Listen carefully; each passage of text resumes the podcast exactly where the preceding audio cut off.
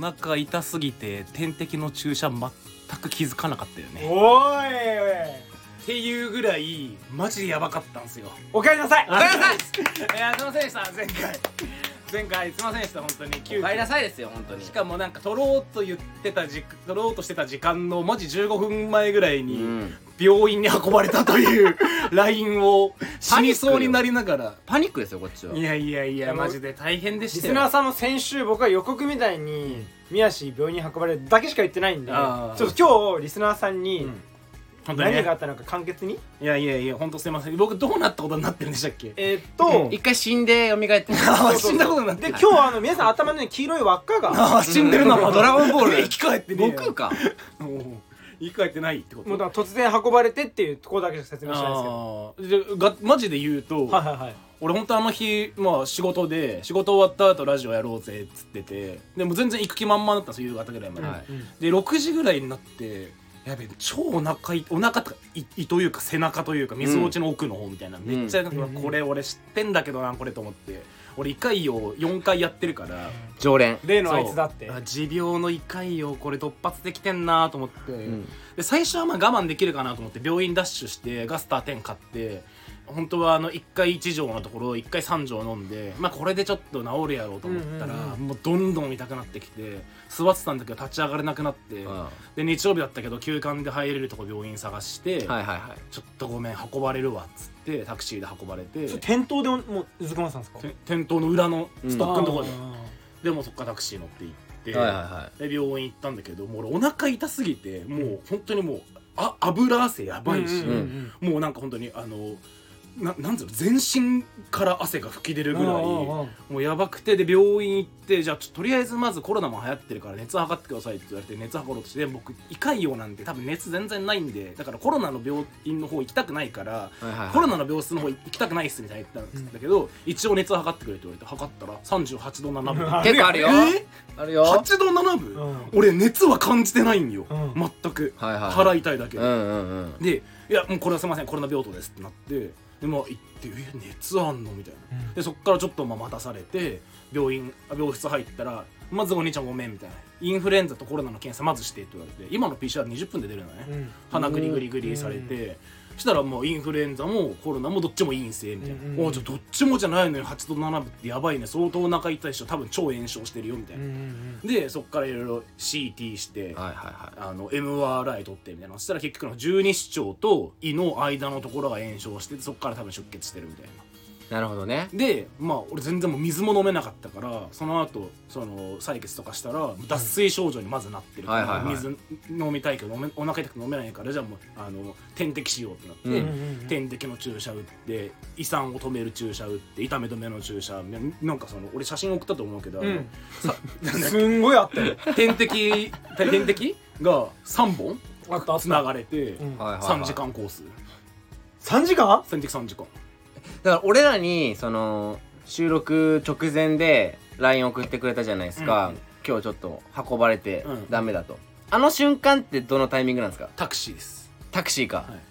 あタクシーなんだ。もう。油汗えぐい中油汗えぐい。いや俺これやばいかもってマジで思ったいや俺なんか勝手に救急車で運ばれてると思ってたからなんか救急車って基本運ばれてる時って寝てる状態じゃないですか。携帯打てんその状態でどうやって打ってんだろうと思ってなんか命からがらダイイングメッセージ残すテンションでやってたらうん。どうしようと思ってちょっと笑ってたんだけど。か僕は音声タイプで救急隊の人が皆さんの方に携帯って「やばい運ばれた」ってなったんで。カクンカクンって。死んでるやんそうそうそう。まあまあちょっとそんなことああったんですよ。そうだったんや。だからもう家着いたの9時前8時ぐらいか8時半ぐらいに病院に運ばれて家着いたのもう2時ぐらいだった、いやーでもよかったよ。ね入院になんなくてよかったっすねマジで。そうねまあ一応まあ手術とかはしたの？手術はしてないしてない。もう薬とかだけ？薬でまあ点滴と薬で。え次の日はさすがに休んだ？次の日は休んだ。熱下がらなかったの。あそうだね。38度後半がずっと下がんなくて。炎症そもうずっとお腹痛いの？お腹は痛み止め飲んでるからあー平気なんだ。けど熱ごが飯とかは？ご飯も食べたら吐いちゃうから、えー。ほとんど食べてなかった。おかゆみたいな。の全然痩せてないですね。いやでもそれが俺も痩せてないと思ったの。でもたまたま昨日健康診断で会社のおう4キロ痩せてた。うわええやえー？って思って。4キロも？と思って。ちょっとそんな4キロ痩せて変わってないなと思って初めて見たけど。そうそうそう。そうねねビビった4キロとかやってたらだいぶ分かるけど身長も2センチ低くなってたもんなんでなんでこれはマジこれは謎どういうことマジビビって1 7 8センチってなってて3回測ってもらった身長3回あでも分かる分かる分かるめっちゃ認めれんやいやいやこれ2センチぐらい違うんでさすがに体重は1回しか測らなかったなんでなんやろ2センチ違うのおかしい、んなんか僕も健康診断この前初めてやりましたけど、あの朝と夜で重力の差によって身長変わるらしいねそうだよなるほどねそうだよ。ええそうだよ？知ってんの？いやいや結構常識じゃないですか。まあいや知らなかった。まあ聞いたことはあるけど。僕もだから医者に縮んでたから。でも2センチは異常じゃない？2センチは2縮まない。センチは異常よね。でもちょっと縮むのはそうらしい。うん。じゃあ朝の方がいいんや朝の方がいいです。やっぱお腹痛かったからちょちょっとこうお腹がこう曲がってたんじゃない？あーあるかもでも。その分ちょい猫背みたいな。ちょい猫背みたいな感じで。うん。いやでもわかるわ。まあまあまあ。でもちょっとそんな感じで。つつらいえっと辛かったん5日や間禁酒禁煙させていただいて。はい昨日から。解禁を。昨日からね。よかった。やめや酒。いやーねー。酒の飲みすぎでしょどうせ。いやまあでも多分俺さ前もさ言ったけど今ちょうどさ俺の自分の企画やっててちょっと忙しいって言ってたじゃんはい忙しい時期ですもんね。それでめっちゃ忙しくてまあ寝てなかったのもあるしあーね。結構まあ感じてなかったけど多少ストレスもあったんかなみたいな売り上げいくかなみたい体はね正直やからなねやっぱり。つうのもあったしそれもやりながらうん。でも仕事の飲み会とかもあったからまあ同時進行でやっててうん。ちょっとまあ体が悲鳴上げたんかなっていうまあ基本食べ過ぎ飲み過ぎ吸い過ぎみたいなとこあるから。僕だって宮さんにその症状聞かれてすぐグーグル調べていかいよ、うん。ピロリ菌やアルコールの摂取でとかって。全部そうや 間違いないよね。まあまあまあでもピロリ菌はいなかったのよ。あそうなんですそうだから胃がんじゃないねみたいな。それこそなんか30超えたらそういうピロリ菌とかがなんか増えてアルコールすごい飲む人は、うん。でそっからちょっと体調崩しちゃうのが結構あるんだって。そうそう。はいはいはいらしいねだから皆さんそうなんかな。いやでもまあまあまあ30超えたらこういうのが出てくるんですでよ僕その皆さんが運ばれた日、まあ、収録を終えて家帰った後にその嫁にうん「今日皆さん運ばれたらしい」って言ったら「なんで?」って言って「胃かいよ」って言ったら「あれめっちゃ辛いよね」って言ってリサ大学で2回になったらしいですよ。へだからめっちゃわかるって言ってましああそう。たあれ死ぬほど痛いっつって。えー、あんまマジで痛い。分からんこあなあの僕もない。我慢できん痛み。そういうのある。なんか我慢できずにもう立ち上がれなくなるぐらいとかって。えー、骨折した時じゃない？なんかそう。怪我はあるやん。そうだから内臓系って僕ないそうそうそう。その方がやっぱり怖いのよ。理由がようわからんからあのこう男の子見ながらと思うんですけどチンチンとかに何かがバーン当たってお腹のねってなる。あれより痛いですか？あれも我慢できんよね。あれ我慢できん。あれ薄くまるやん。わかるわかる。あれぐらい。いやいやあれとはねもうちょっとねあの切れ味が違う痛み。やっぱこうドンドンツーみたいな感じなんですか？なんかちっちゃいナイフ飲んだかなみたいな。あもうなんか切り裂かれてる感じ？う木がグーンキリキリみたいわいやマジできついさそのチンチンに何かが当たる話じゃないけどさ。な悩んですその話なんだけど悩んインスタとかさ、うん。そういうショート動画でさよくさ海外のスケボーをやってる人がさあなんかカーンってあるじゃん、はいああいう動画。階段のポールとか。ね要はチンコを強打する動画あるじゃないですか、うわーうーった瞬間さ見てるこっちも片足上がんないですか。いやわかるわかるうーってなるよね。あれね。あれ絶対さ女子には理解してもらえないじゃん。どうなまあ。ん女の子も痛いって言うけどね股間。いやでもあれは単純な物理物理的な痛さでしょ、恥骨が当たって痛いってこそうだからさなんか僕サッカー好きだからよく見るけどさこう股間にボールが当たるとか、うん。でこううずくまっててさ、なんかでもあれでプロってさ割とすぐ立ち上がんのよ、はいはいはいうんあいつらどうなっとんやろうと思って。ん。ないんかな？なんか俺基本とか嘘か分からんけど本能的にそのもう当たるってなった瞬間に人間の本能でねやっぱりそのたまたまって、はい。その子孫繁栄のためにめちゃくちゃ大事って人間って本能的にあるんだって。だうん。から股間に何かが当たるって思った瞬間に体が勝手にそのたまたまをお腹の奥に隠すんだって。だからお腹のところうーちょっと痛くなるんだって。お腹痛いよね。うん。やばそう。すごいね。だからあのさなんかだったらジャンプしろとか言うじゃん。野球とかでもさトントントンみたいなしてたするするあれはお下腹に落とすんだ。お腹にいっちゃったら戻すためっていうことらしい。トリビアだいや本当か嘘か分からんよ。へへえだよ。へえへえだよ。ええこれ小学校の時の監督が言ってたんだけどトリビア。嘘かもしんないけど。ーすげえでもなんか本当っぽい。なんか本当っぽいよね。説得力あるうんわなんかそれは。辻褄が合うね。辻褄は合うよ。辻褄が合うって久しぶりに聞いた。僕コナン以外で聞かんよ。辻そんなワード。はいはいちょそんな感じですいません。でもねでもね元気そうになっいたら改めましてね宮下さんお帰りなありさいということで。がとうございます。なんか本当に前回二人で楽しそうにやってましたねいやいや。いやいやないねない100%出せてないわ。ああそう出た大変だよ本当いやいやいやにこっちとしてなんもか微笑ましく聞かせていただきましたけど。なんか滑った感じだったもんな。滑ったね。なんかすごい滑り散らかしてたそそんなことないよサンドシーね。ああああああこのうち笑ったよちゃんと俺はで笑った笑ったサンドシーはね結構僕自信あったからサンドシー？ちょっとねあれは僕がうまく突っ込めなかったけど。まあまあうん。何？とかしたもん まあまあそれもおもろかったけど。サンドシーってなんで突っ込めばいいの？う うん知らんけどとかなんか普通に。普ちょっと安いいんか4度 C よりとか。なんかさなんかさよくあるさいやそれ何のネタじゃんみたいなさそういうのは僕得意なんですけど、はいはいはいサンドシーっていうさ未知なさもの言われるとさ新しいことい言われる。とやー頼むぜ。いやでもまあ僕もちょっと勉強だなって思いましたよ。あれに関しては。サンドシーの案件に関しては。一緒に成長してこそうだな。本当に。2年後シャボンディしょとえ？待ってる 知らん知らん。いやほら野球しかしてないんだから。そうだよね漫画とか見てないんだから。見てない見てない。はい野球とファッションしかわからんから。野球とファッションね。珍しい。やつ珍しいね。ハンモーランドそんな野球って意外にアメリカでは認知度低いんですね。に出たなんかそれ言ってたら大谷しか知らないやつなんで？って話やろ。大谷翔平知らない人いっぱいいるんだって。アメリカで人。いやいやいや認知度高いけどまあいっぱいあるんですよ。いろんなスポーツがアメリカでも。まあアメリカだ。いやいやそうでしょ。人口が違うからね。意外にわかんないですよ。アメリカでは日本でいう卓球とか、うん。もうちょっとローカルなスポーツぐらいの認知度らしいよ。やっぱバスケとアメフト強すぎて。だろうね。えー。まあでもメジャーリーグ。でも日本はさ野球が超強いじゃないですか、うん。なんかだからちょっとショックだったよねあの。まあカルチャーがやっぱありますからね、うん。国ごとによってやっぱり。だってなんか人気のスポーツ世界で競技人口が多いスポーツのさ20位にも野球入ってないんでしょ。入ってないです入ってないです、そうなんですか、だから野球って超ニッチなスポーツそうだよ。世界的に。実はすっごいマイナーなスポーツらしいよ、だからさ WBC でさ日本が優勝してさ日本はもう大歓喜じゃないですか、うん。でアメリカが勝つのが当たり前みたいな俺らは言ってるけどさ、うん。案外アメリカ人はかすり傷もないんでしょ。出てないからねスター選手みんな。まあまあ今回割と出てた方だけどでもまあなんかワールドカップとかと比べるとね出てないよね。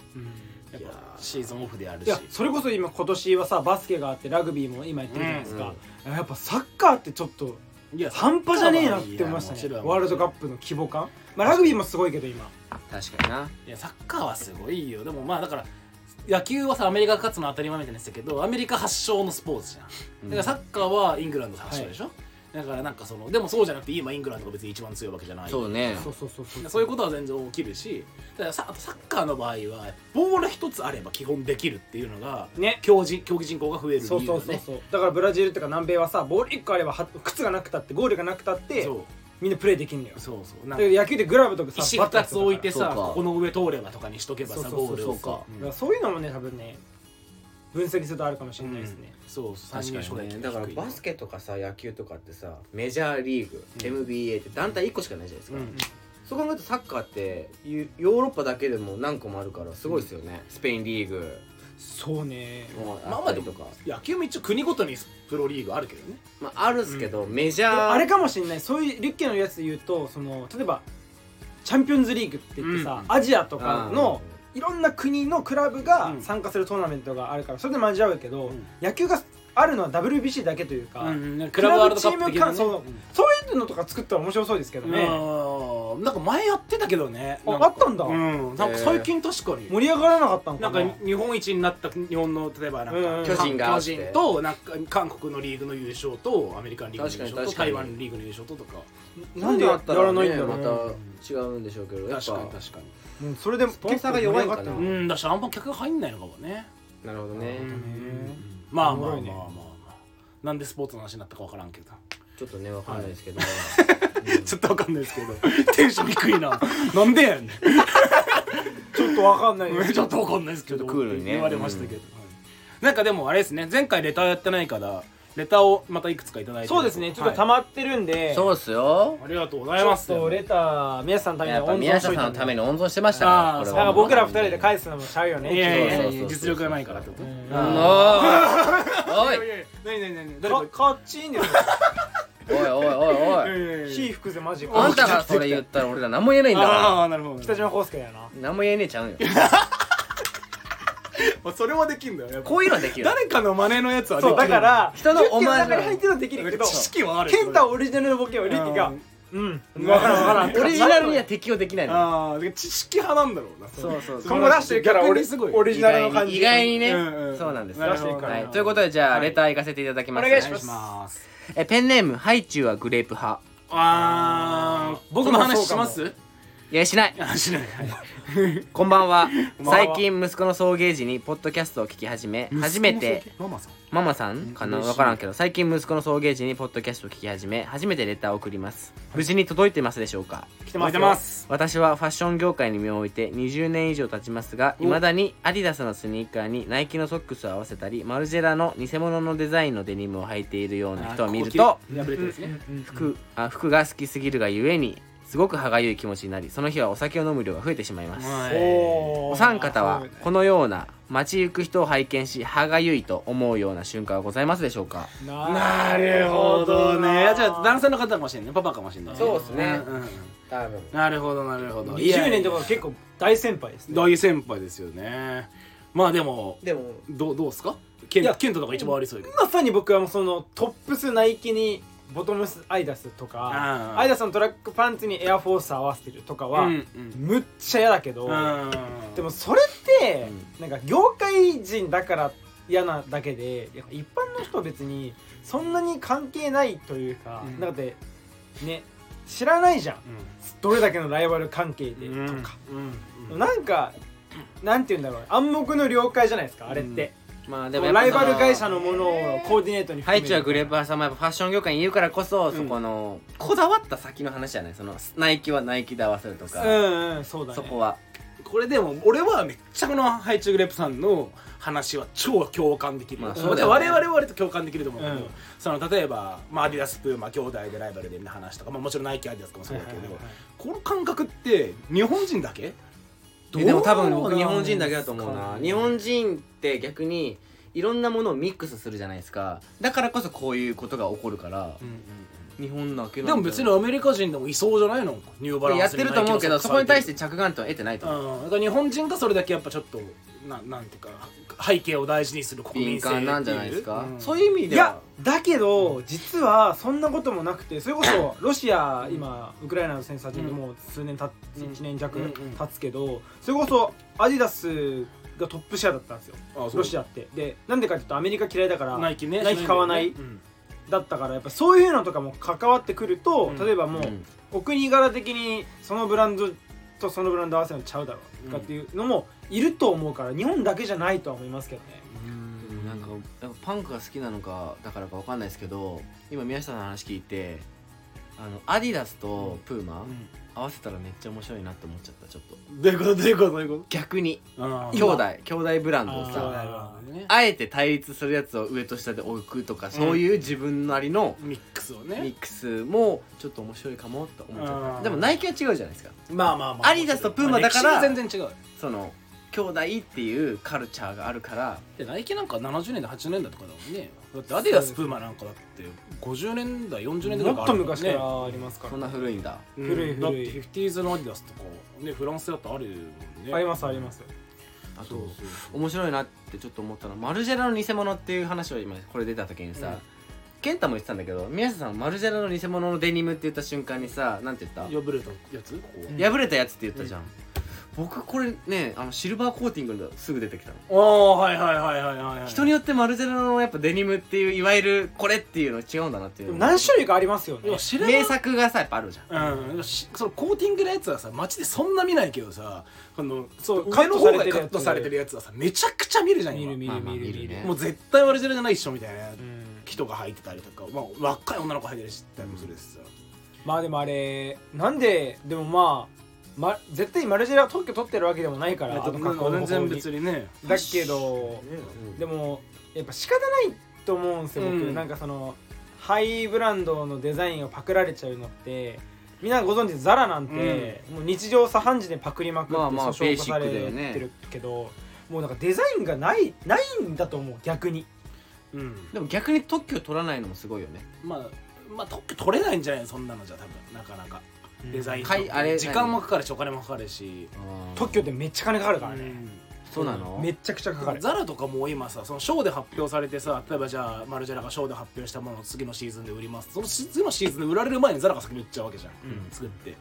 だしさなんか逆にそのマルジェラのその、まあ、仮にカットされたデニムだとしたらさその履いてる子たちこれのソースがマルジェラなんて誰も知らないと思うんだよね。そうそうそう。マルジェラ見てないから、まあそうそうそう、え僕なんか勝手に合図だと思ってた特許取らないの今うん。今聞いてさその特許取るのが大変っていうのを聞いてまあそうなのかなと思ったけどファッションの流れを止められるために特許取らないと思ってた。うんだってさまあ他のサンローランとかもそうだったけどあの昔のさあの90年代の服装を着想を得てやってるみたいな。うん。ハイブランド基本古着をあれしてるじゃないですか、うん。うん。まあ人によるけど。それうん。まあでもラフシモンズとかもそうだったし、うん結構それと一緒でそこからこうなんかこうつながれていくものがあるというかじゃないですけど、なんかそこで特許取って縛っちゃったらファッションはどんどん衰退していくみたいな。いやいや単純にそんな何から何まで特許取ってる暇もないし金もないだけだと思う、うん。だってそういうことなんですね。だってだってもう全部取んなんなんだって年間どれだけのコレクションやるのってなったらえぐいしうん。まあぶっちゃけ。ねだって取れないと思うしそんなのじゃ、うんてかそこにまあ取るとかって概念もないうん。気がする。だから別にパクられたって平気ぐらいというか。まあ確かに買う人がいるしね。うん。特許ってねその国ごとなのかな？あれ世界的な特許とかもあんのかな？ありますありますあります。技術的な部分で言うと。たくさんあると思そうまあまあまあだからねちょっといちいちは取れないからあれなんだろうけど、まあ、まあねだからそのさっきのあのアディダスプーマとかアディダスナイキみたいなのとちょっと俺は毛色違うかなと思ってるこのアディダあのマルジェラに関しては。なぜならオリジナルを知らないっていうあれがあるから、うまあ事故ですよねある種。いやてか普通に例えばサッシーとかがあれはサッシーとかみちょぱとかがあれ最初に入って流行ったんだよ多分マルジェラの、うんあーね。オリジナルのデニムね。で多分てそれでテレビ見せた若い子とかが「何あんな破れてるデニムかわいい」ってなって、うんじゃあ H&M 行ったザラ行ったなんかどっか行ったあ売ってるじゃんってなやつになって買ってるだけでまあ雑誌かもしれないけど、だからそれこれのソースがマルジェラなんて誰も知らないわけじゃんうんうんだから別に着てる子たちも罪はないし、うんただトレンドを見てるだけ、まあ罪はないんだけど多分ハイチュウグレープさんが言ってるのはその中身がねえっていうのが嫌なんじゃない？そうそうだからそう多分本当おっしゃる通りでなんかその背景自分が着るものの背景とかに、うんその考えがいかない洋服の着方みたいなのに対して、なんかちょっと違うんじゃない？だと思うんだよね,、それはなんか例えば俺バンズのスニーカー履けないのよ。なぜならスケートもしないしサーフィンもしないし、うん。横乗りの文化通ってないのに、うん。俺みたいなやつが、ちょっとわかる。バンズのスニーカーとかなんかもう恥ずかしくて履けない、確かにそうつだよね。けつけ干しないのに、みたいなのはやっぱあって。それはやっぱバンズへのリスペクトがあるから、はいはいはい。さスケボスケートカルチャーへのリスペクトがあるから、うんうんうん。俺なんかは履かない。なるほどな。うんうんうんうんなんかそれと一緒でそれと一緒だね確かに。やっぱなんかこう基本的にはやっぱり自分が本当に入り込んでるブランドとか自分の仲いい友達がやってるとかやっぱそのなんでその服着てんのって言われた時にいやこうこうこうだからだよって答えられる服を着ていたいと思ってて。素晴らしい。いや100点。さすえどっかで働いファッションの方？いやミスそれは俺もまあまあ大きいところで俺働いてる。も本当に全く一緒ですよ。だからそれで言われた時にえ誰々が来てたから芸能人が来てたからっていうやつはちょっとブーンですよね。うん。最近そんな人あんまおらんけどな。いやそんな人ばっかでしょ。いやそんな僕らの周りにはいない。まあ僕らの周りは最近いないけどね、やっぱり身内はねカルチャーのいないいないいない。話するからさ。だからさ,、それはね。さバンド T 着ててもさこのバンドが好きでっていう理由があるじゃん、うんうんそれで言うとさそのバンド T がまあすごい値段高騰してるじゃないですか、うん。うんそれをさ好きな人たちはさどう思ってんだろうな。超嫌だよこうまあでもしょうがないよね。だってバンドのグッズでしょ？ライブの。そうそう。数千円で売ってたような。だよ。だから別に生地も特別いいわけでもない。うん普通の。まあ昔のやつだから今よりはいいんだけど。うあのー。んまあだからオリジナルっていうだけ。オリジナルってだけ、うんまあ、あれもそもそも芸能人アーティストが着出したから高騰してるだけであって、うんうんうんあの高くなったことに対して明確な理由はないんだよ。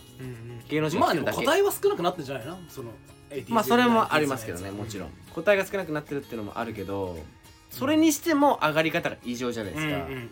そうね。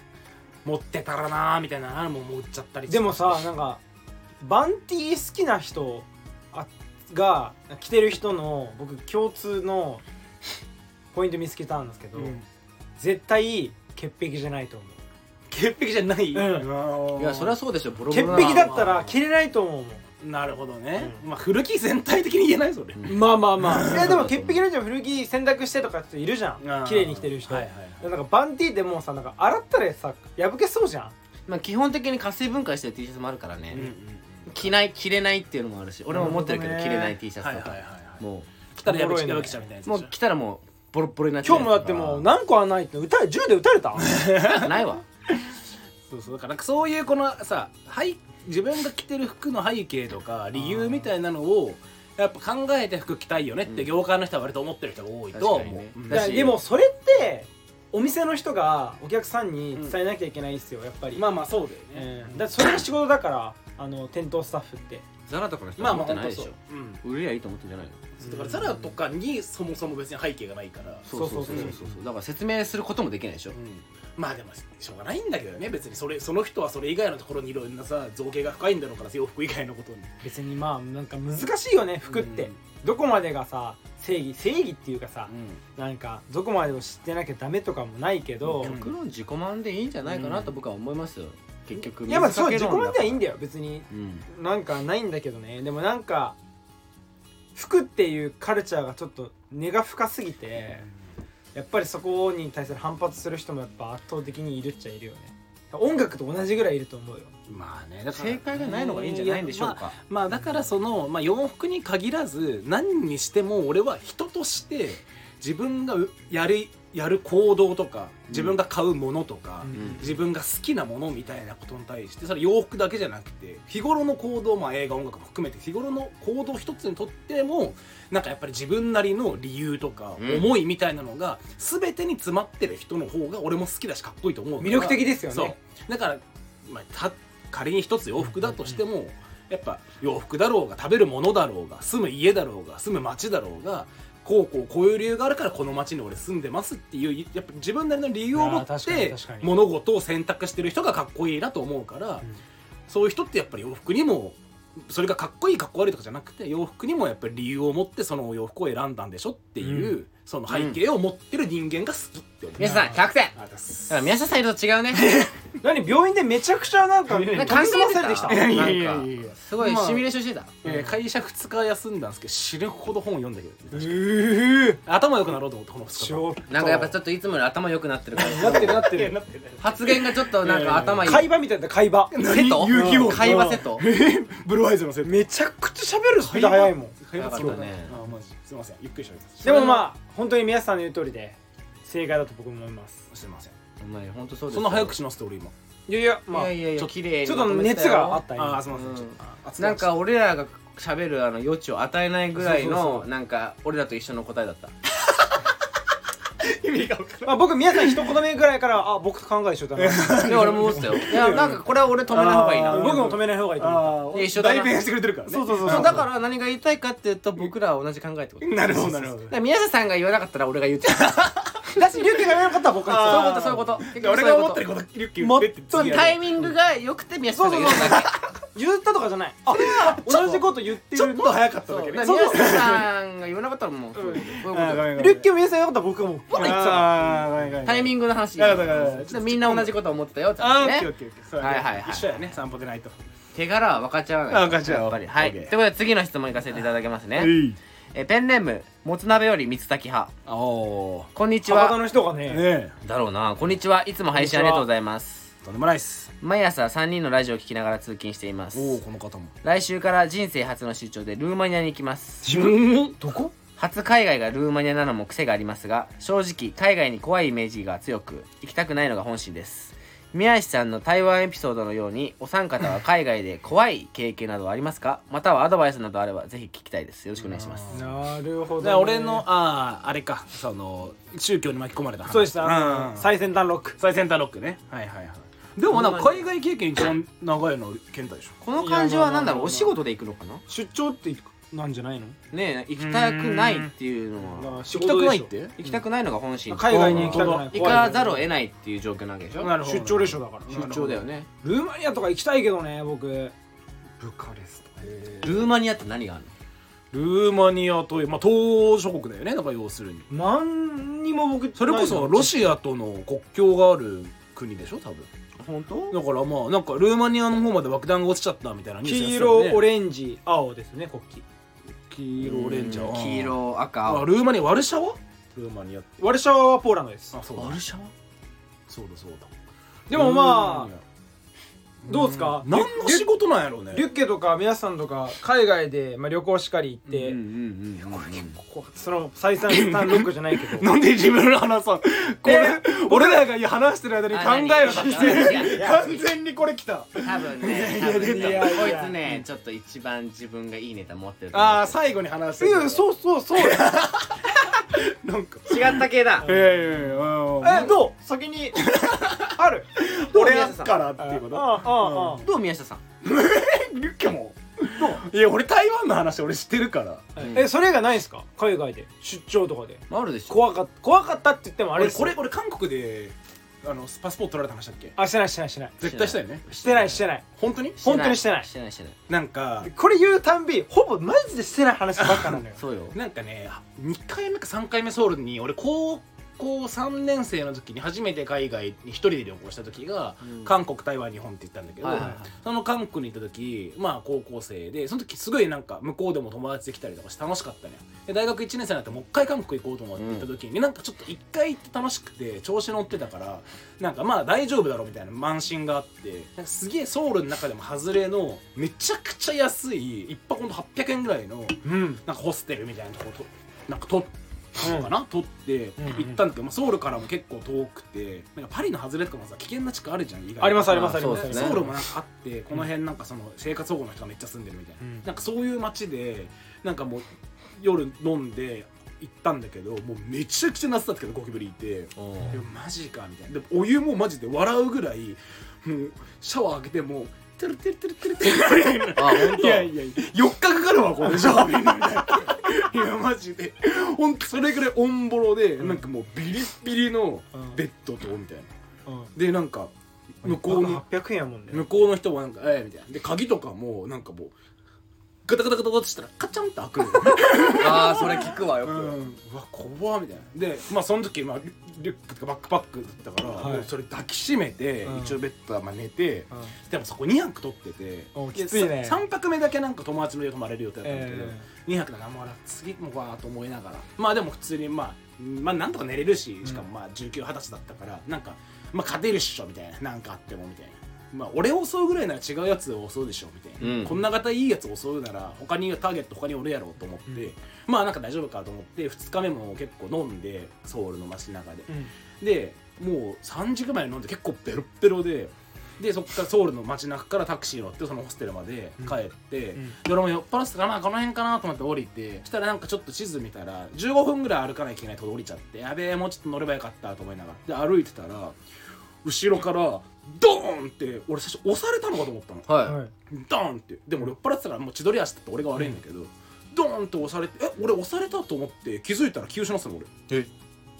でパッて目覚めてでもなんかそのちょっと転んじゃってたんだけどちょっとその肘とかの痛み的にはいはいはいはいはい。い結構すぐ目は覚めたなと思ってすぐ目は覚めたなと思って一瞬パッてその酒も飲んでたし一瞬気失ってただパッて起きたら財布の中にあポケケツのポケットに入れてた財布とパスポートとここに入れてた携帯がなかった。のうん。おっていうかマジと思って。それで結構酔いもなんか冷め気持ち悪かったけど酔いちょっと冷めてめっちゃあの耳澄まして超周り見せたら結構タタタタタタって走ってる音がしたの、でもまあそいつらじゃないだろうなと思ってーうん。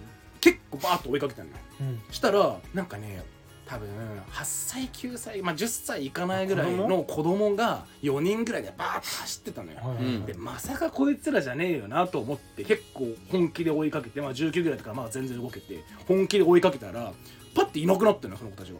あれ？こで俺の方が絶対足早いし、はい。絶対追いつくと思ったらいなくなったからと思ったら大きいなんか業務用のなんか居酒屋の横かなんかにある大きいゴミ箱みたいなのがあって、はいはいはいはいはい。そのゴミ箱が2つ置いてあったんだけどちょっと揺れてたの、はい。絶対ここに隠れたわと思って、うん。おうで1個バーン殴ってうん。横に倒したらはいいなくてあれ？と思って。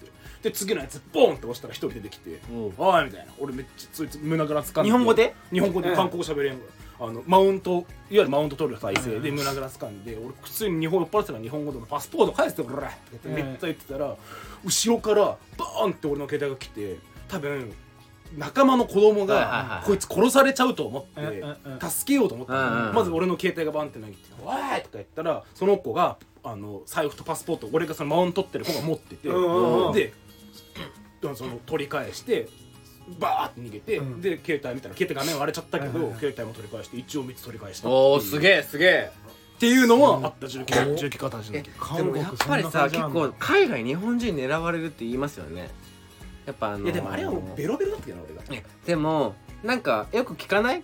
海外旅行行って大体携帯やら財布やら何からをなくすみたいな。いや、うんあのねそれなんでかっていうと無防備なんですよ、他のしく国の人に比べる比とべたらね。圧倒的に無防備で。平和ボケしてんの？あそうそその言葉通りで多スリとかね。分海外に長くいてと東京の電車とか乗るとみんながあまりにももう当たり前じゃん。なんかバッグ持ったまま寝るとかあの海外は基本的にできないからね。そもそも電車で寝るっていうのがあもう謎なんないです。あと歩きながら音楽聴くも基本的にないです、うんなんで危ないもん。何されるか分かんないから、音をじゃあちゃんとキャッチしとかなきゃいけないんだ。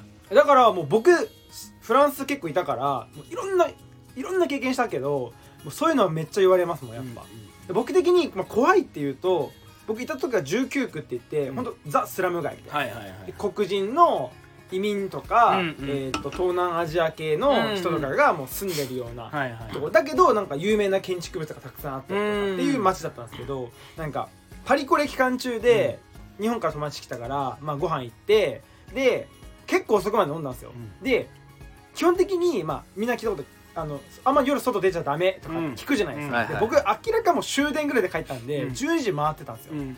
でもうマジで人いなくて、うん怖っ。もうでっかい道。うん。でお店も全部シャッター閉まっててオレンジ色のライトだけがはいはいはい。バーってあって、もう人も全然いないみたいな。もう最悪やと思って、まあ影から出てちょきたらね。っと小走りでその自分がいたマンションの方にバーって行ってたらマジであの特殊部隊みたいな車が6台バババババって行って僕のマンションのとこの目の前に。政府の国のやつわかんない。スワットみたいな。はいはいおおで「え何?」と思って、そしたら「おい!」みたいな「何してんだ?」みたいな「早く帰れ」と。フランス語で。うん。で気になるじゃないですか、うん。でもちょっと酔っ払ってるから、うん。興味本位でちょっとこうドラッグストアの影とかからこうやって見てたら、多分なんか麻薬の売人を一斉検挙する。はいはいはいはいはい。でマジで映画なんですよ、うん。あの銃マシンガンみたいなの下にライトがついてて、えっと黒い防護服にヘルメットかぶって、うん。インカムつけてるような特殊部隊がブワーってやってて、はいはいはい。でそこにあるなんかベトナム料理屋さん、うん僕もそこ行ってたんですけど、うん。そこのドアのところにマジであのなんていうの本当に丸太みたいなうん。形の鉄の棒で、ガーンと開すげえ。けてキングダムじゃん。ザザザザザみたいなへえでも打ってるう撃ってます、うんでやばいと思って、うんもう僕一目散に帰ったんですけどその僕あのホストの人がにあのインターホンでドア開けてもらえないと家の中に入れなかったんで。ホームステイだったの？ホームいやホームステイっていうかなんかシェア？へみたいなとこだったんで、で全然開かないんですよ、うん。でも「てんててててて」みたいな。え重「おい責死ぬ死ぬ死ぬ」と思って流れ玉で僕も21とかでなんか「全然親孝行できてないやん」とかなんかもう なんかめっちゃ後悔が頭によぎって。へでなんかもうブワーってインターホンでベベベッと押したらやっとやってね「開けないんだ」みたいなっつって「早く開けてくれ」って言って開けてバーって行ってでそっからちょうどその僕の部屋の窓から、そのマンション見えたんですけどまず10人くらいのひげもじゃもじゃの、うん。もうザ映画で薬作ってますみたいなやつがはい全員捕まってたんですけど、へマジであなんか映画でしか見たことないから、うんうんマジであるんやみたいな。で別の隣の塔みたいなそのマンションの。非現実だよね完全に。だからなんかアジトだったんだ。結構みんなが見てるまあネットリックスのドラマとか、うん。映画とかのああいうやつって結構リアルにある。なるほどねマジで。アジトに潜入してたんだね。すごかったっす。僕へもう鮮明に覚えてるもん。ーへーすごっ。超強そうやったよ。あー打ってんのをすごいね見れたじリアルに。はい。でし誰か死んでる可能性全然あるじゃんあると思う撃たれてね。本当に銃の人先から炎って見えるんだなって。ああ事だからちょっと見たいと思っちゃってるもんね。うんバリ怖いけん？マジで。音すごいな。そうなんだ。やばいっす。へもうなんか言ってるんすよ戦ってる声みたいな、はいはいはいでも多分母国語で聞き取れない、はいはいはい。でフランス語でフランス隊員たちバーって言ってて。でなんかこうシールドみたいなの持った人たちもいてみたいな。こんな場に立ち会えるってえぐくみたいな。確かに。思ってた翌日。うん。あのフランス行かれたことあります？ありますよ。あのうん。フランスってリアルに、まあ、みんなやってるか分かんないけど大体みんなあのあそうえっとホームっていうかあの改札に駅員さんっていないんですよ、いない本ね。的にだからみんな人がいなかったらお金払わずに飛び越えていくんですよ。うん。で出る時ってただのゲートくぐるだけなんでピッとかする必要ないんですよ、うんあそうだっけ？そうそう。だからだからそれができるんですけど、はいなるほど。タイミング悪くあのそれを捕まえる人たちがいるんですよ。はいはいネズミ捕りしてるね。そう。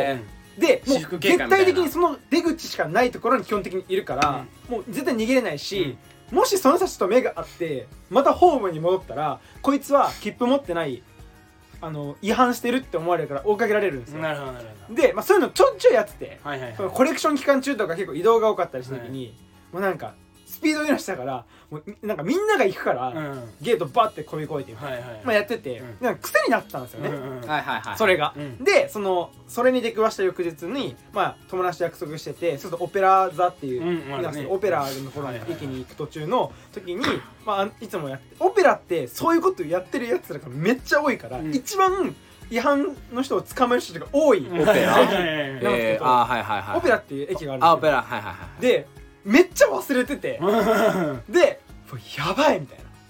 いるんすよ。もう階段こう降りたらいるんすよ、はいはいはいはい。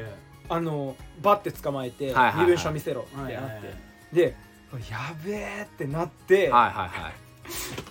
目が合うんすよねやっぱそういう時って、うん。反応すごいから、はいで女性の人で、へでなんかひげもじゃのちょっと太ったとこにこう肩叩いて、えうん。なんか「おい」みたいな。まあなんか「へい」って言われて、うん。あやばいと思って、うんマジとっさな判断で戻って、うん。でまだ降りた電車がまだゲートあ開いてたんだ。はいはいはい。でめっちゃ走ってる時に閉まったんですよ。うわでみんなそのフランスのメトロってドアのレバー開けれるんですよ、うん。レバー開けるとまたドアが来るんですよ、はいはいはい。フランス人ってそういう人にめっちゃ助けてるから僕がすごい形相でバー来てるから開けてくれたんですよ、へー。黒人のおばおばちゃんが、うん。ですぐ閉めて、うん。電車行ってマジ助かったんですよ、おおででなんかまあ「切符持ってないの?」って言われて、そうなんか買えなくてって言ったらそのおばちゃんがその10枚切符みたいなのくれて、へそれでえなっつって。へえすごっ。そうそっからもうそれそれ以来僕はちゃんと切符を買うようになったまあ当たり前だけどなじゃあ犯罪犯罪者だ。まあ。えそれさでも捕まってたらどうなってたの？罰金。あ罰金でも2万ぐらい取れますああなるほどね。なるほどね。でもその時捕ま捕まった友達が捕まったまま僕はその横を通って行ったこと何回もあるね。あーね。もうなんか暗黙の了解。うーん。もう捕まったら運が悪いってこと。なるほど。多分いまだにみんなやってると思う。へえまあほんと5人対5人従いというか、それ何2000何年ぐらい？えー、19年とか。ああじゃあ最近だ。はい。うーん。でも一番これは僕の話じゃないんだけどこれは聞いた話ででも一番怖いなって思った話があって海外で。海外で体験した話でね、うん僕のお客さんで若いまだ大学生の子がいて、うん。その子が1年休学してその1年間を世界一周するっていうふうに言って1年休学した子がいて、行ったんですよ。最初日本から飛び立って、最初はタイかな、ん。でそっからこうバーって東ヨーロッパの方に回るように行って最後ブラジル行ってみたいな感じのルートで。うん。で行くってなった時に最終的に1年経って帰ってきていろいろ話を聞くわけじゃないですか。どうだった？海外っつって。で一番怖い経験何回もあったけど一番怖かったのはラトビアっていうやばそう。もう名前がやばそう。やうん。ロシアのまあすぐ近く。はいはいはい。で行った時に、あのそこになんか日本人の友達がいたらしいんですよ。うん友達がにたまたま出会った日本人が、うんたまたま出会った日本人がいてそこで知り合ってまあちょっと一緒に歩いてたら2人でいたら、声をかけられて、うん。もう銃を突きつけられてうん。脅されて、はいはいはいもう身ぐるみハゲと。はいはいはい着てるもの全部ハゲと言われて、本当にすっぽんぽんにされたんですって、うん。パンツも下着ももう全部パンと下着も全部。全部すっぽんぽんにされて、でもそこで携帯と財布全部取られたうん。その追いはぎしたやつが警官だったんですよ。はいはいはいはいあるよね。すごくないっすか？そういうの映画でしか見たことないけど本当にあるもんね警官が追いはぎをするって。もう終わってるね。やばいっすよね。終わってる終わってる。もう終わってるそんな国に治安なんかあるわけねえもんいやーそれ聞いてびっくりした。それで今思い出したもう一個話していいですか、うん。いった僕あのキャリア的にストリートスナップから始めたんで、うん。いろんなヨーロッパのコレクションもあったんですけど、うん。当時お金ないからもう一番安いホテルとかうん。取ってたんですよ、でその一緒にいるフォトグラファーともシェアして、うん。とにかくお金を一泊のお金を安く済ませたいってな。ってでミラノコレクションイタリア・ミラノに泊まった時にその事前に予約してたホテルがその AC ミランとかインテルで有名なサンシーロっていうスタジアムがある。うん。エリアがサンシーロっていうとこがあって、うん。サンシーロで泊まれるしかもこの企画かん金額なら最高やなって言って、うん。そこ泊まってで行ったらな、まあ、個人が経営してるマンションの部屋の一室を貸してくれる、うん。あそういう感じなんや、うんまあ OK と思って。でまあ安一泊多分20ユーロとかだから3000円くらいはいはいはいだったのかな。で泊まれるってなって行ったらなんかイタリア人ってマジで適当なんですよ、うん。はいはいはいはい。めちゃくちゃ適当、はいはいでなんか僕らが着いた時に「あソーリー」みたいな。なんか昨日お前らが泊まる部屋だけうん。停電になったの。で電気がつかないかうさんくさいらね。止めるわけにはいかないって言われて、でいやでもその時点で17時とかなんですよ、はいはいはい。夕方のね、うん。でいやこっから宿探すって結構無理みたいな。で安心しろみたいな俺の知り合いにそういう旅行会社みたいなやってるやついるからそいつにもうお願いしたからもう部屋取ってやる。うん。あ親切やなうん。バカだからうん。思って。で俺が車で送ってあげるからあでまあ汚いうん。あのビッツみたいなうん日本でうんうんいううんイタリアのビッツみたいなのに乗せてなんかもう臭いのよまず。あと窓もこうやってレバーぐるぐるぐるぐる回してあげるタイプうんうん。うん。の古い車で。久しぶりに聞いたまのあでもなんかまあいいかと思って。で着いたらえ待ってみたいな。うん。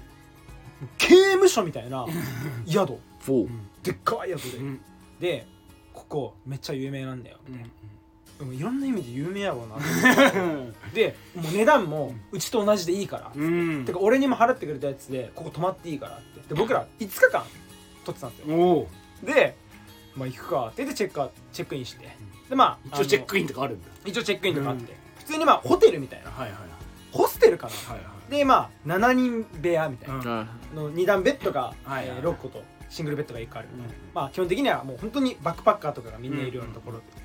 で、でうわここで7日間しんどみたいな、うんうん初のホステルで、はいはい。初の相部屋あったんです他人と、うん。はいはいはい。で結構まあ怖いじゃないですか。でとにかくもう疲れたからシャワー浴びたいって思ってそのシャワーもトイレも共同なんですけどその前にトイレ行こうと思って、トイレ行ったらこれ海外あるあるで、まあ、便座とかって高いうん。うん。身長高いから、うんでその洋式のところに座ってトイレしたかったから座ったら、ドアが閉まるんですけど下の隙間が僕のチンチン全然見える高さなんですよ。はいはいはいはいはい。だから座ってやっててももう全然僕がやってるのが向こうから見えるんですよ、はいはい。でその横にシャワールームがある。いやでマジで真っ暗なんですよ、うん。もうなんか電気がチカチカチカチカみたいな、うんうんうん。怖いな。刑務所やん。そーれで1泊20ユーロ、うん。でこれなんかありなんかとか思って、うんうん。でなんかまあまあまあまあでもこれもう経験やみたいな。当時21とかかな、経験やって思って友達がいるその部屋に行って僕2段ベッドの一番上、ゆゆ譲ってもらったんで、うん。なんかベトナム人みたいなうん子に、で「ありがとう」とか言って蚊がすごくて、はいはいエアコンないのよ、うん。で、いえっと、夏のイタリアってくそ暑いんですよ、うんうん。マジで30度で全然超えるけど。でなんかもう窓開けてて蚊もすごくて。寝てる時もうーんみたいな。最悪。マジで無理やわーと思って次の日からミラノコレクションやったんですけど寝て起きて友達の顔見たらめっちゃ顔が蚊に刺されてめっちゃ腫れててもう靴とかもブーみたいな。もうええっぐっと思って、うん。と思った時に僕荷物全部と盗まれてました。えー、マジで？そのベトナム人にどういうこと？で寝てる間にその要は二段ベッドだから荷物って上に持って上がれないから下に置いてるじゃないですか。リュックとキャリーバッグ。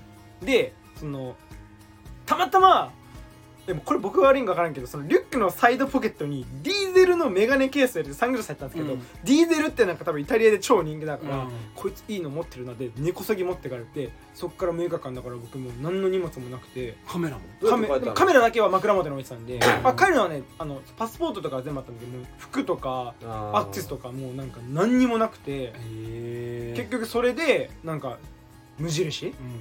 うん。でもう何日か分だけ買って過ごしたんですけどイタリアとかマジミえ貴重品は持ってたんだ。僕枕の下に。うんでもやっぱそういうのってさ観光客しかやっぱ被害合わないのかな。住んでる人はもう慣れてるから。まあまあまあ。こいつは危ないから絶対ついていかないみたいなさいや。原宿でいうさあの黒人みたいはいはいはいはいなさあそれと一緒じゃない？田舎っ子が狙われるじゃん。そうでしょそれと一緒なのかなと思って、だからなんかそのよキョロキョロしてたりとかちょっと挙動不審で慣れてないだろうなみたいなのを狙うんだよそうそうそうだから地元民になりきれっていうもんね。そうよね。旅行はした時。そうそうそだからそうのイタリアでスリに会いかけた時も可愛いめっちゃ胸元開いた、うん。超エロい女の人たちが話しかけてきてで僕ドアにあの電車のドアにもたれかかってって立って、うん。うんでなんか二人の女の子しゃべりかけてきてでその反対側にまた女の子が立つんですよで正面にも立つんですよ。要は八方塞がりじゃないですか、でその一人の女の子が僕に喋るから見るじゃないですか。その隙に僕の荷物からなんか何かを取ろうとしてて。うんそれを見たなんかおばちゃんややっぱ助けてくれるのおばちゃん、うんおばちゃんが「ヘイ!」って言われて。でパッて見たらその子がこうまたポッケに入れてみたいな。首でクッてされて。まあ多分スリだから離れろみたいな、で「ああセンキュー」みたいになって助けてもらったんですけどマジでもうぼーっとしとったら大体取られるんです怖いね 怖いね。そのおばちゃんにはどうでもいいけどチップ渡したん？いやもうあのーたまたま持ってたあのーそそらジローのステッカーあげました。そらジロー？いるか？いらねえたまだろ。たまそらジローのステッカー持ってた。なんでたまたまそらジローのステッカーフランスで持ってるジャパニーズポピュラーキャラクター。あそう俺このラジオでタイの話したっけ？してない。してない？いしてない。や俺タイ2回ぐらい行ってるんですけど、あのータイにもともと知り合いがいてタイ人の、うん。であのータイのちょっとやっぱタイといえば男はエッチなお店。はい。がいっぱいあるわけじゃないですか、うん。あるあるある。連れてってくれと。分かったんで私も、行ったんですよ。連れてってくれってタイ人がで意外にでもタイ人には人気ないみたいですね。うん。清潔感がないっていうイメージがあるらしくて。でも連れてってくれて、うん。ポールダンスそれはゴーゴーバーっていういわゆる通りがありまして。いいね。名前がいい。う んそうあのー またその風俗街とは違くてあのいっぱい店が並んでるんですけど全部ポールダンスとかで外にみんなこうおっぱい丸出しのお姉ちゃんがいっぱいいるんですけど、うん外にいるお姉ちゃんは全員あのー要は性転換してる、はい。あニューハーフの人ニューハーフのねでもめっちゃ綺麗だよね。めっちゃ綺麗で中に入ってポールダンスしてる人は純な女性らしいんですけどで僕もそのタイ人の友達に連れられて行ったんですよねポールダンスに、したらちょうど始まったところで、あのー、3部構成になってまして、うん。まず服を着たレースクイーンみたいな洋服を着たお姉さん。はい。これ一軍なんですよ。めっちゃ可愛い。はいうん。でアイドルぐらい本当に可愛いんですよ。へ超可愛いってなってもうやばいなって思ってたんですけどなんかでもやっぱ服を着てるわけですよね、うんでポールダンスして僕なんか一人だけすごい目合う人いたんですよ、ーうんダンサーと。ダンサーで？ダンサーの方と。うわめっちゃ可愛いと思いながらまあ見てたらすごい目合うなと思って、で次あのその第1部が終わって第2部が始まったら今度、ちょっとグレード下がった裸の姉ちゃんたちが来たんですよ、はいはいはいはいでその人たちがまた同じようにポールダンスバーッと踊ります、うん。で終わりました。うん。今度第3部。おばちゃん出てきたんですよ。うんうん。裸のおばちゃん。はいはいはい2人出てきてそれと同時に会場中にあの風船がつけられてうわーってつけられて何何これみたいな。でも僕もなんか風船持たされたんですよ。うん。うんで何これ何これってなって。友達に聞いたらまあ見てれば分かるとうん。言われてその第3部のおばちゃんたちのダンスが始まったんですよ、うん。でーっつったらもうおばちゃんたちはもうそもそもポールダンスする気がないんですよ。ああする気ないんだ一部二部はみんなちゃんとポールダンスしたのに三部のおばちゃんだけはもうポールに一切捕まらない、え？何するんだと思ったら吹き矢出すん。ですようん一人は吹き矢出して。怖っ。え？一人はピンポン玉いっぱいあるピンポン玉とコップ紙コップ出して。うん。二人しかいないんですけど何するんだろう。一人がまずピンポン玉を自分の股間に全部入れ出すわけですよ。うわ。3つぐらいあったかな。3つをブワッて自分のいわゆるマーピーでしたね。うんいるわけですよ。うんしてコップを目の前に置くわけ。うん。うんで膝を曲げてちょっとこう膝を太ももくっつけて、マーピーから、うん。マッピーから、うん。ピンポン玉をプンって出して それをくっつけた太ももという線路を伝って、コップに入れるというあ 芸をしだしたの。くだらなすもうでも俺ら大盛り上がりですよ、ちょっとちょっとおもろそうやおもろいなおもろいでもそんなん足りない。もう一人の吹き矢持ってる人。うん。確かに何してんだろ会場中につけられた風船がもうそれを物語ってる、うん。あ割るんだと、予想つくじゃないですか。もうでも怖いの危なくない？口で吹くと思うでしょ、うん。マッピーで吹くんすよ。えー？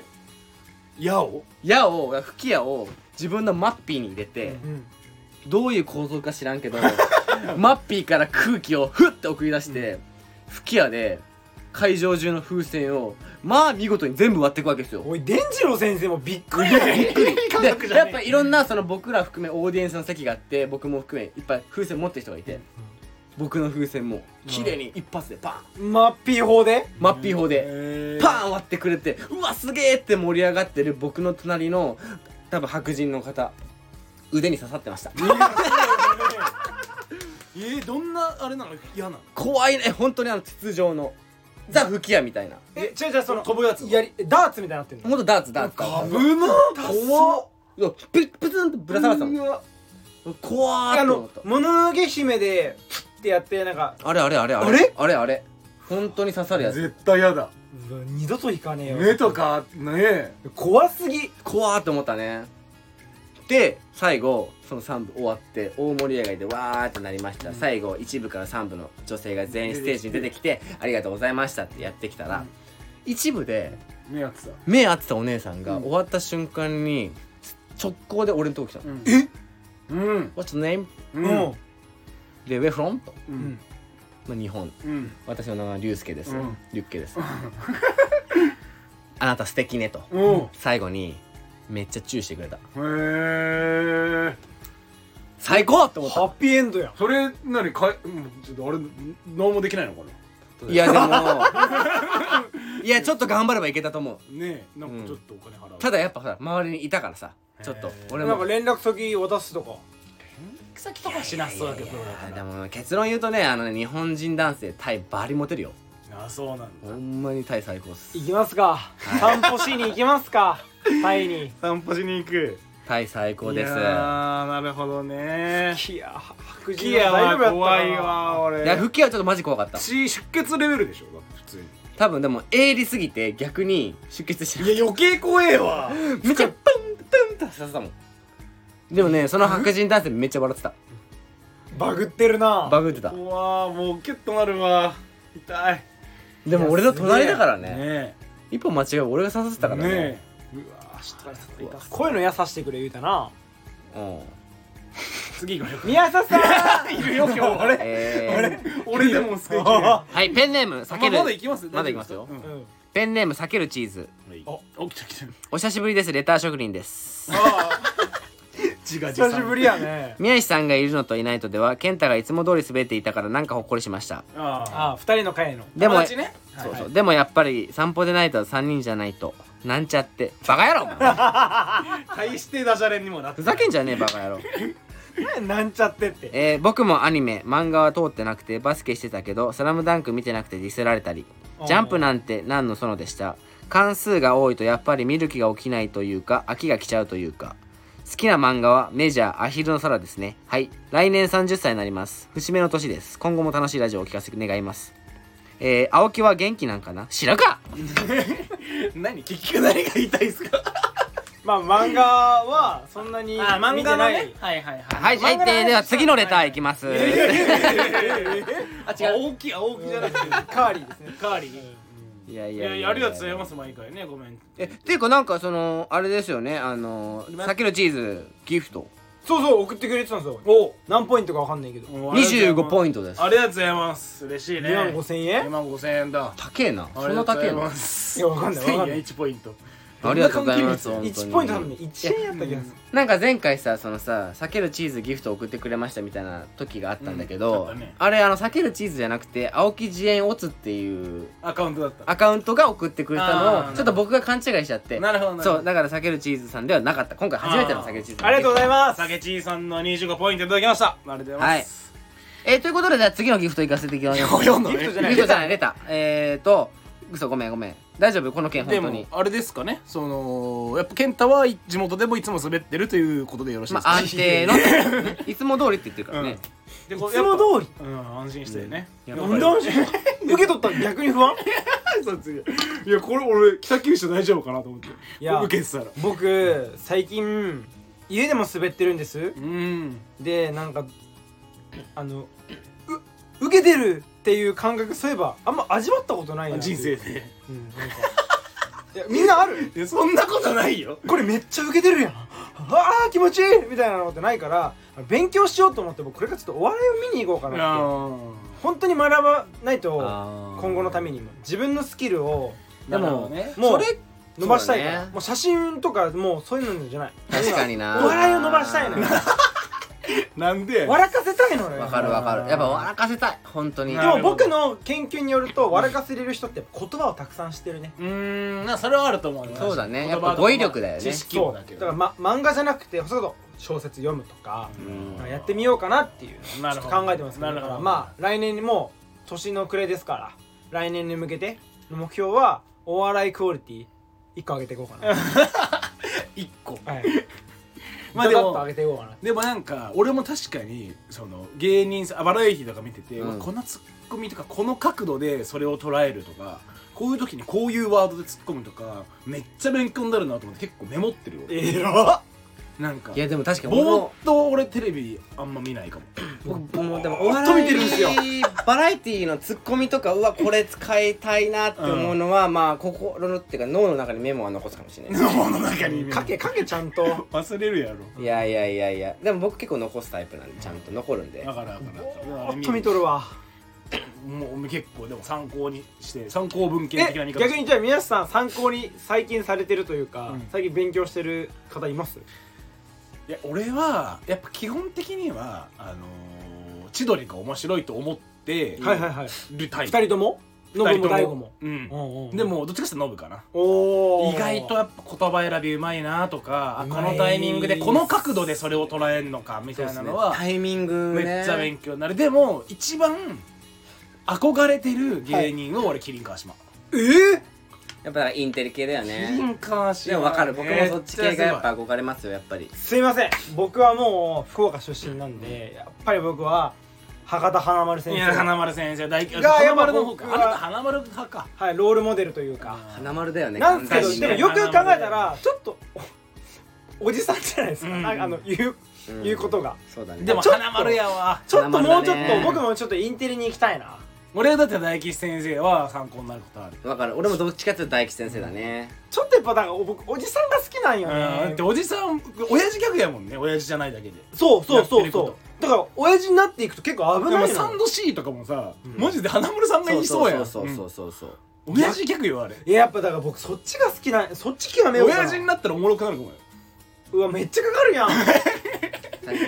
散歩出ないとあと25年続けるか29から親父ギャグしようけんっていう。僕さんま御殿僕さんま御殿めっちゃ見てたかもしれない。あさんま御殿おもろいね。本当に勉強というかそのおもろいなとかトーク的なちょっと勉強するっていうのがあって。あとその他にもバラエティ番組見てる時にまあ芸人さんがワイプ上で突っ込むじゃないですか、そのなんかの VTR があって。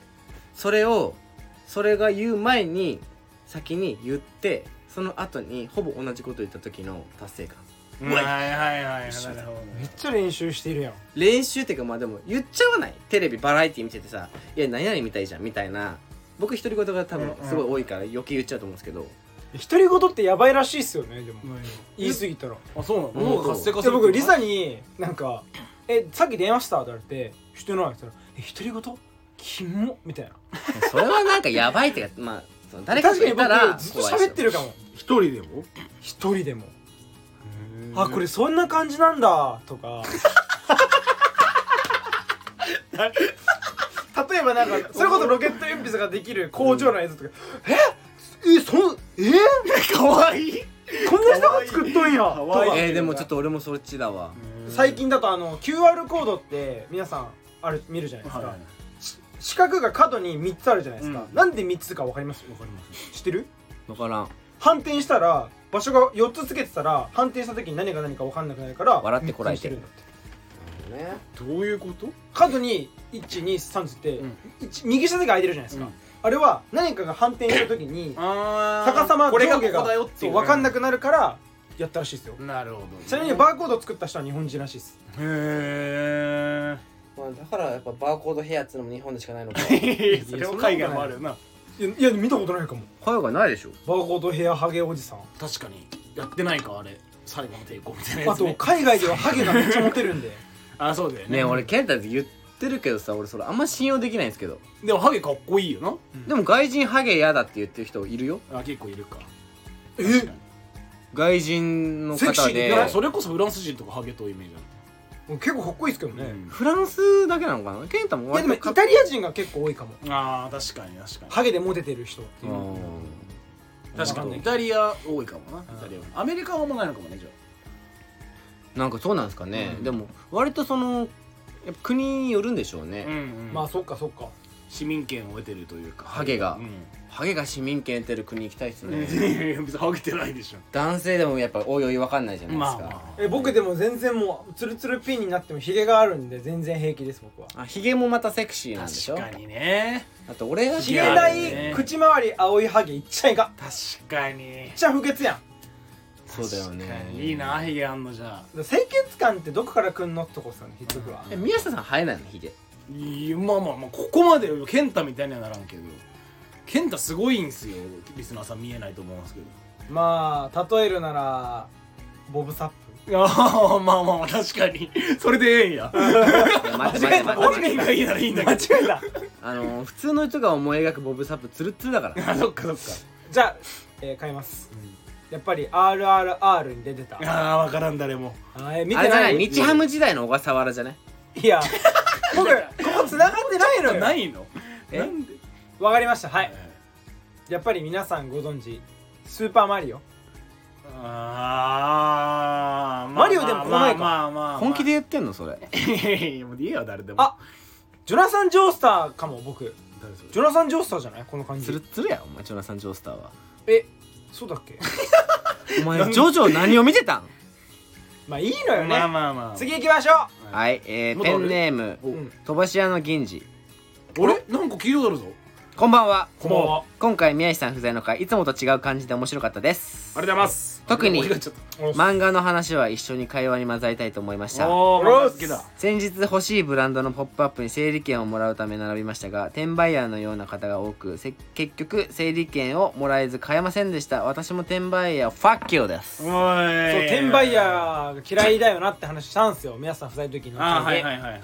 でそういうこと宮下さんは売られる側の人じゃないですか、うんどう思ってます？そういうこと来ると思うんです百貨店にも。たくさん転売ヤーさんたくさん来ます。どうみんなどう思ってんですかリアルに？いやだってそれは売る側も作り手側も本当に欲しい人のところにうあの適正な価格というか、うん。そのプロパーの価格で届けたいと思ってるから、うん。どうやって転売ヤーを排除しようかって躍起になってるやっぱゴローズぐらいやっぱ考えてるんですね。だからめちゃくちゃ伊勢丹のあ伊勢丹って言ってたけどうちのカードをはいじゃないと買えませんっていうふうにしたりとか事前抽選制にしててるんだ。事前抽選であのなんか転売っぽい買い方をしてる人とかを排除したりとかもうあるよ全然、まあ、排除かもそのこの辺は。なんかて転売禁止ですって歌ってるから。過去何回も転売してるのがメルカリとかで発覚してる人はなるべく当てないようにしたりとか。そこまででも終えるんですか？まああの終える人は終える。ああそでも限界はあるでもよね限界はマジである。だからさ全員が全員さそのダメっていうことはできないじゃないですか、だって自分で着るって言われたらそれまでだからね。そうそうそうそうそう、ゴローズみたいにやったらいいんじゃないですか？ゴローズどうなのゴローズはゴローズをつけてる人しか買えないです。うん。でもそれもさ一個買ってつけてるのがええよ、でもそれだけでもだいぶ省けると思いません？いやー弱くないそれじゃまだ。転売ヤー意外とすごいから儲かってっからゴローズ1個買って自分のものにしといてあと全部だって。1個投資すればいいだけやもん。うん。でも昔そうかそうか。でも昔はさホームレスを雇っていうのがさああそれあったじゃないですか。今もあるよでもそれをさ自分の着てるものをさ持ってるものをさホームレスに着させたいって思う？うんまあ金になるんだったら別にその人のゴローズへの愛があるわけじゃないんだろうかそうか。で僕日本の転売ヤー本当終わってんなって思ったのが、先々月ぐらいに赤ちゃん本舗の前で見てないですか、あー大人があったね。殴り合いしてた時はいはいはいはい。あれポケモンカードのあ転売ヤーが並んでまあ割り込んだかなんかで殴り合いになる、うんしてた見た見た。なんかさもう列に入った入ってないでさなんか殴り合うみたいな。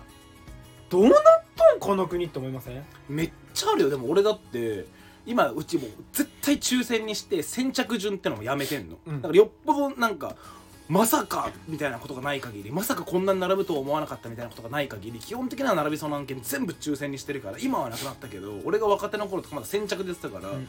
先着でやるじゃん。で例えば超人気商品うちのお店10時からオープンです。8時ぐらいに行って列の見とくっつって行ったらもう500人並んでますみたいな。もうあの朝始発できたりとかして500人並んでます。で俺らが行って列の整理始めるとみんなちょっともうおめえら来んのせいから超おしっこ我慢してたわ。っつって、うん。ちょっとおしっこ行ってきます。お俺ここなんで。見といてくださいね。とか言っておしっこ行っちゃうのコンビニとかに。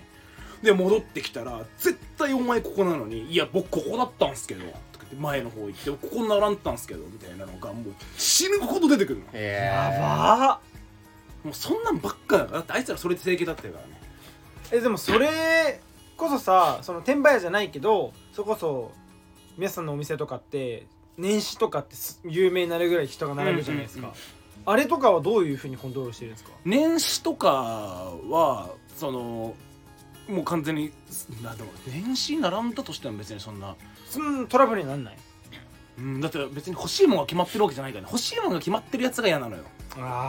運営側からしたら。なるほどね。欲しいやつが決まっててそれも50個しかないのに1000人並びました。この1000人を公平にするためにはどうすればいいかだから別になんかうちのセールに行きたいなんかセールに行っていいのがあればいいなみたいな人たちってさ別にこれが決まってるわけじゃないからその取り合いにならないんだからそういうのは意外と大丈夫。何売られてるか分かんないやセールなんうんうんで、うん。どれが安くなってるか分かんないし。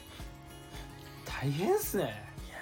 あでも転売屋っていうのを根絶するのはまあ難しいですよね。ぶっちゃけもう今の世の中は。だから俺が担当だった時ヒューマンメイドとかさ全盛期。まあ今もすごいけどさヒューマンメイドとか毎週土曜日があの新作のローンチが毎週あるのよ。だから毎週中国人さばいてたよ。2300人の中国人を「はい外段並んで」っつって。あれ中国人ってほとんど転売？全部全部だってみんな何も知らないの。配信配信してる人ほどそうですよね。なんかこうカメラで。あそういう人はまだマシよ。あそうなんだ。ほんと中国人のホームレスみたいなのがずらっと並んでてなんかプリントされた紙みたいなので「これこれ」って言ってて多分これって言われてんだろうね。これ買ってこいって言われてんだろうね。で買ったら多分1000円もらえるんだよ。すげえ時代っすね。でも今はねなるべくそういうのしないようにっつって証明身分証明書とそのうちの会社のクレジットカードを持ってる人しか買えないとかにしたら、減りました。減った減った。だって身分証明書の名前とカードの名前がさ合致してないとチェックするとさホームレスが無理じゃん絶対、うん。カード作れないし。あそうかそうかそうかでもさ僕思うのがその転売された高い値段で買う人がいることがそもそもダメだと思うんですよ。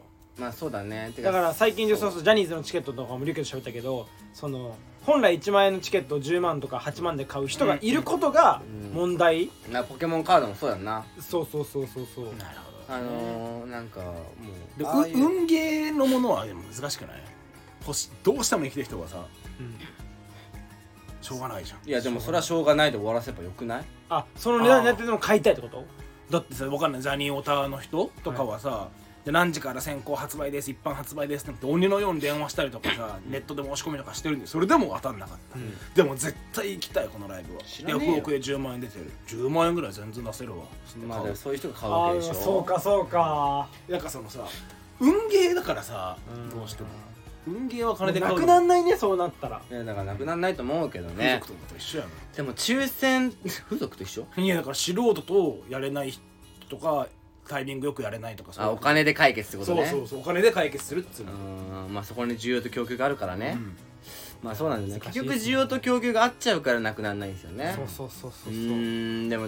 転売屋嫌いやわ。嫌いやわだからリュウキとも話したんですけど「あはじめまして」って言って名刺もらった人の東京の時に転売屋って書いてたらどういう反応するって。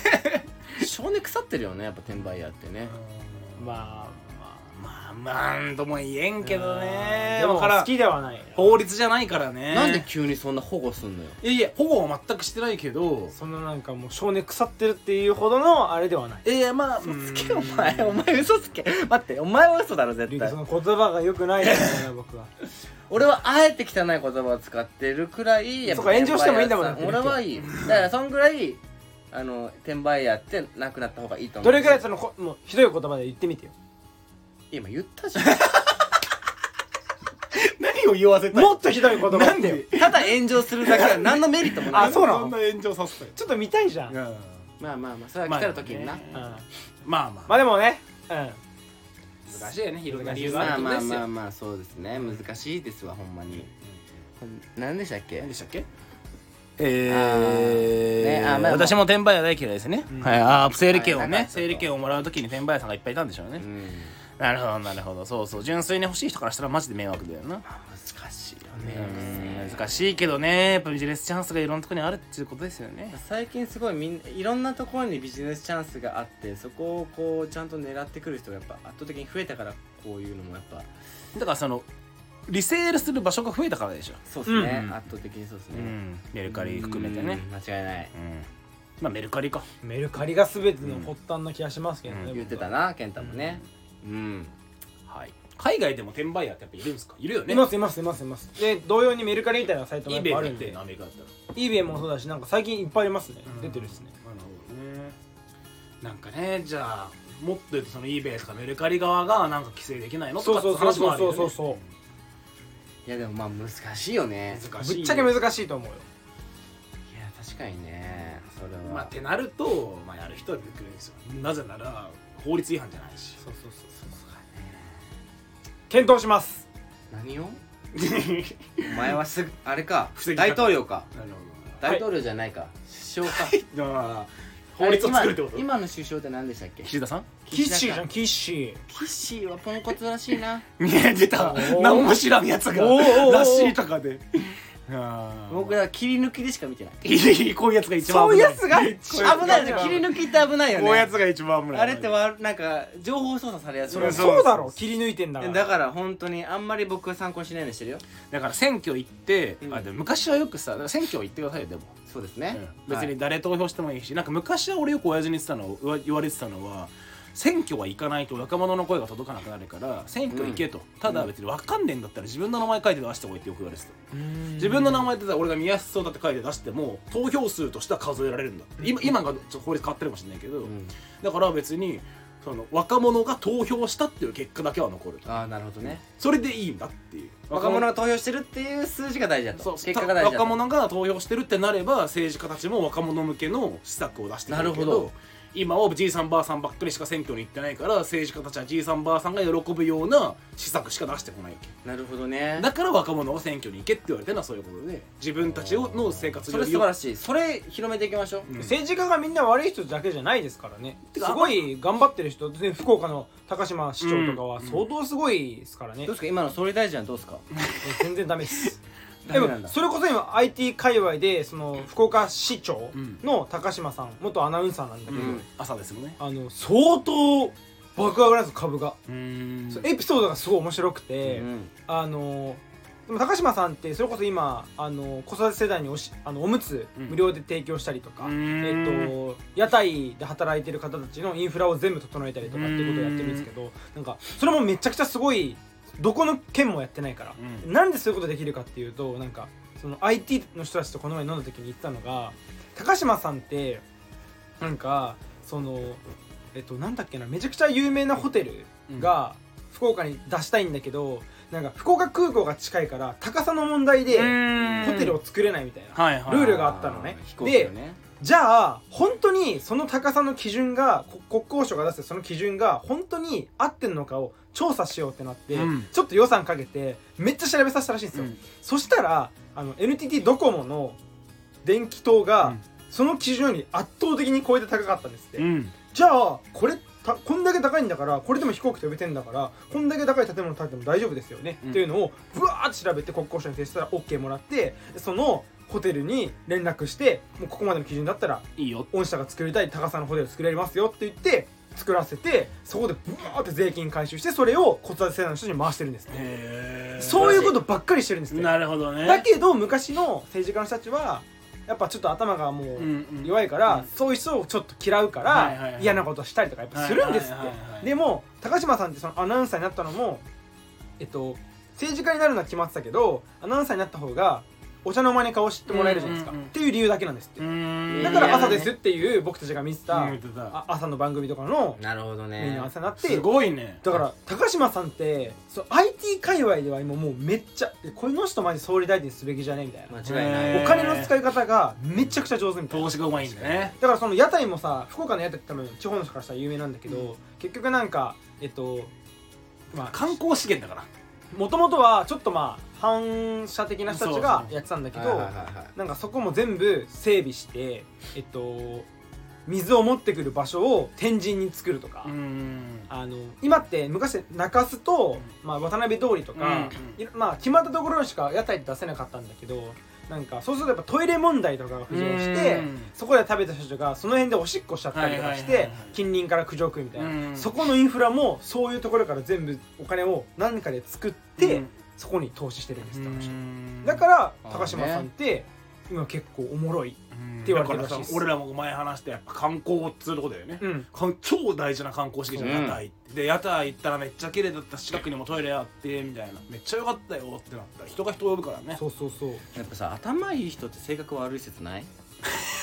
人によるやろ。そんなことはねえわ政治家なんて弱者から俺らみたいな頭の悪い弱者から搾取することしか考えてないでしょ。そう本リアルか高島さんみたいな方もらっしゃいやいるから。だからこういう人が本当に上に立ってほしいわけじゃないですかそうそう僕そうそう。僕なんかやっぱ頭は弱い調べようとする努力もないから。まあ切り抜き見て信じてね、うん信じてはいないって、うん、うん、でもやっぱさなんか調べなきゃわからないことをさ上はさ法律で作ってさ、なんかしれっと法律を変えてさ、いやなんか調べればわかるみたいなのとか調べればお金もらえるとかさなんかそういう保証とかさいっぱいあるじゃないですかそんなのそんな、もっと頭弱い僕らに優しくしてほしいと思う。もっと国のため民を思うんだったらもうなんかそこら辺もうちょっとね優しくしてほしいなっていう話。